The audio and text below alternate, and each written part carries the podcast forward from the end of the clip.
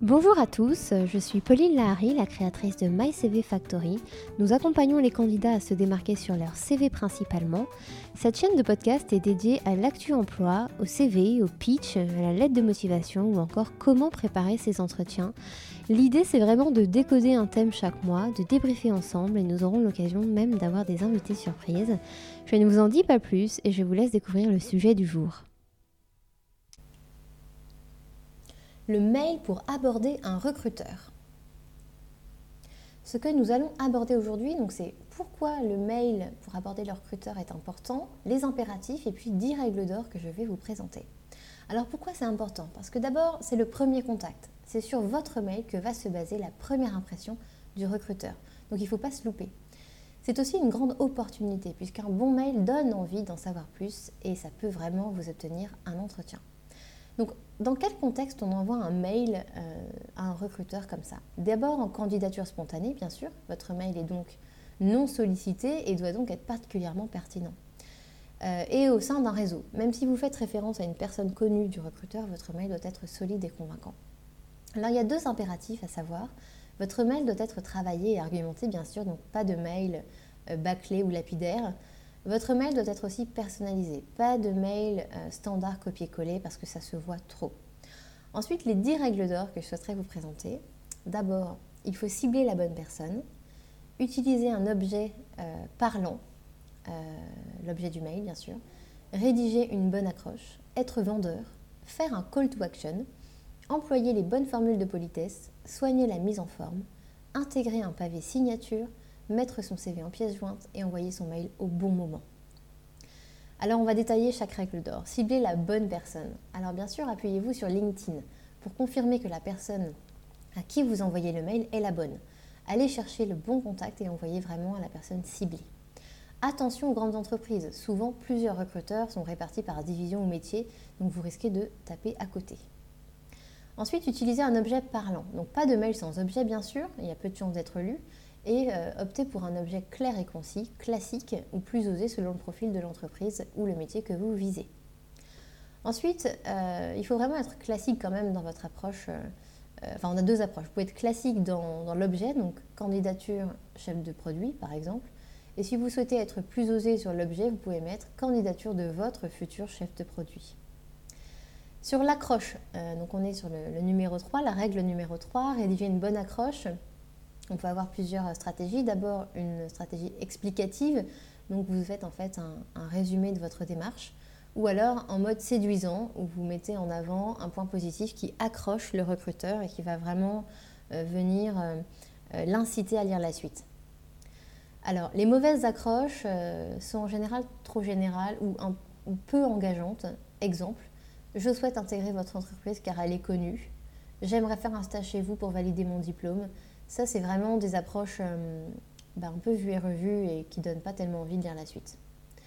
Euh, en candidature spontanée, on peut souligner une actualité ou un événement pertinent hein, pour faire son accroche. Par exemple, j'ai lu dans la presse que vous lanciez tel produit, vous aurez sûrement besoin de ci ou de ça. Voilà, pour montrer aussi que vous êtes euh, connecté à l'entreprise, que vous la suivez sur les réseaux, et ça peut être vraiment une accroche intéressante. Euh, vous pouvez passer par le réseau hein, pour démarrer votre accroche. Euh, vous nommez la personne, par exemple. J'ai appris par telle personne que vous étiez à la recherche de tatata. Passionné par tatata, je vous contacte afin de vous proposer une rencontre. Quatrième règle d'or, il faut être vendeur. Ce que vous pouvez apporter à l'entreprise, c'est votre valeur ajoutée et il faut qu'on puisse la lire dans le mail. En quoi, en fait, votre profil est unique? C'est ça votre avantage concurrentiel et c'est ça qu'on doit voir dans le mail. Trois piliers sur lesquels s'appuyer pour se vendre. Votre formation, votre expérience et votre personnalité. Ça donne d'ailleurs un peu une structure à votre mail et c'est intéressant de, suivre ces trois piliers-là. C'est vraiment euh, une structure similaire en fait à un mail de motivation où on va avoir la structure vous, moi, nous. Cinquième règle d'or, faire un call to action. En fait, qu'est-ce que c'est? C'est une manière de conclure euh, sur une note très positive, en se projetant dans une issue favorable. C'est-à-dire que vous allez faire une proposition concrète au recruteur, l'incitant à revenir vers vous. Ça peut être une proposition de rendez-vous, proposition de café, proposition de déjeuner, proposition d'une visio, tout ce que vous voulez, mais il faut qu'il y ait une étape numéro 2 après votre mail. Donc on a aussi la formule négative que je ne recommande pas, qui est par exemple dans l'espoir d'une réponse de votre part ou j'espère que vous lirez ce mail. Euh, voilà, on n'est pas dans l'espoir, on est dans la gestion, euh, on est dans, le fait d'attendre une réponse et donc euh, on l'incite fortement à nous donner une réponse. Donc la formule positive à privilégier, ça va être je serai ravie de vous rencontrer prochainement lors d'un café ce mois-ci ou je ne manquerai pas de vous recontacter si je n'ai pas eu de nouvelles de votre part d'ici deux semaines.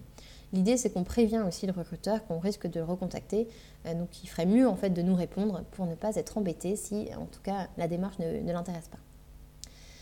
Sixième règle d'or, employer les bonnes formules de politesse. Donc pas trop formelles, éviter les expressions un peu désuètes euh, et d'ailleurs peu adaptées à un format mail, mais pas trop familières non plus, ne soyez pas désinvoltes. Euh, les mauvaises formules, par exemple, ça va être veuillez agréer monsieur, madame, l'expression, etc., qui est un petit peu has-been. Ou alors, je vous prie de croire en l'expression de mes sentiments distingués. Ça, c'est pas non plus euh, recommandé, c'est un peu too much. Et puis le côté trop familier comme CDT pour cordialement ou A, évidemment, ne sont pas insérés sur un mail de motivation. Optez vraiment pour des formules modernes et professionnelles, comme cordialement ou bien cordialement, bien à vous, bonne journée. Euh, euh, voilà, n'hésitez pas bien sûr à, mettre ce qui vous paraît être le plus sincère et le plus simple en fonction aussi de, de votre personnalité, ce que vous avez l'habitude de mettre. Septième règle d'or, soignez la mise en forme aérez pour faciliter la lecture, structurez votre mail en plusieurs paragraphes courts et soyez sobre, n'amusez pas du gras ou de l'italique ou du souligné, évitez bien sûr les couleurs. Huitième règle d'or, intégrer un pavé signature. Alors, vos coordonnées à la manière professionnelle, c'est bien si elles apparaissent dans votre mail. Donc prénom, nom, téléphone et mail. C'est quand même un basique pour vraiment euh, faciliter le contact avec le recruteur. Euh, n'hésitez pas aussi à mettre donc, des liens vers vos profils sur les réseaux sociaux professionnels comme LinkedIn ou éventuellement Twitter si vous en avez un usage professionnel. Neuvième règle d'or, mettre son CV en pièce jointe. Donc évidemment un format universel plutôt PDF et puis une taille de fichier euh, euh, assez légère pour qu'il puisse arriver comme il se doit dans la boîte mail du recruteur. Je vous conseille de faire cette étape-là en tout premier du mail pour éviter d'oublier. Euh, les étapes euh, quand vous construisez votre mail, c'est de faire donc euh, bien sûr de le rédiger. Ensuite, vous pouvez mettre la pièce jointe et tout en dernier, en fait, vous mettez le mail du recruteur pour éviter que par erreur, en fait, le mail parle trop vite et qu'il se retrouve envoyé alors que vous n'aviez pas terminé. Dixième règle d'or, envoyer son mail au bon moment. Donc évitez les moments où les mails s'entassent, donc par exemple la veille d'un week-end ou en week-end ou le lundi matin, parce que ce sont des moments extrêmement, euh, on va dire, euh, occupé et, avec beaucoup de travail et beaucoup de mails pour les, pour les RH. Donc évitez ces horaires-là. Par contre, vous pouvez euh, privilégier donc, les horaires de bureau, notamment entre la pause déj peut-être, pour que le recruteur puisse, au retour de, sa pause déjeuner, découvrir votre mail à 14h par exemple. Donc c'est important de, maximiser aussi vos chances d'être lus en respectant un bon timing. Donc en résumé, il faut prendre du temps hein, pour travailler son mail. C'est aussi important que le CV pour aborder un recruteur. Et puis respecter quelques fondamentaux, soyez méthodique et rigoureux bien sûr. Quelques erreurs éliminatoires, si je puis terminer là-dessus. Donc un mail un peu trop euh, lapidaire ou trop euh, concis, trop court, peut aussi donner l'illusion de euh, tout m'est dû, regarde, regarde mon profil et, embauche-moi. Ce n'est pas forcément la bonne stratégie. Un envoi groupé aussi peut être très mal vu, défaut d'orthographe l'oubli de la pièce jointe ou euh, une pièce jointe corrompue ou qui s'affiche mal, ça peut vraiment euh, donner une mauvaise image de vous. Allez, à vous de jouer désormais.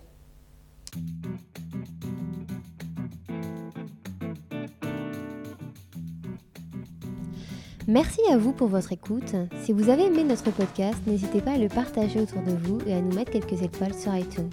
Je vous dis à très bientôt pour de nouvelles aventures.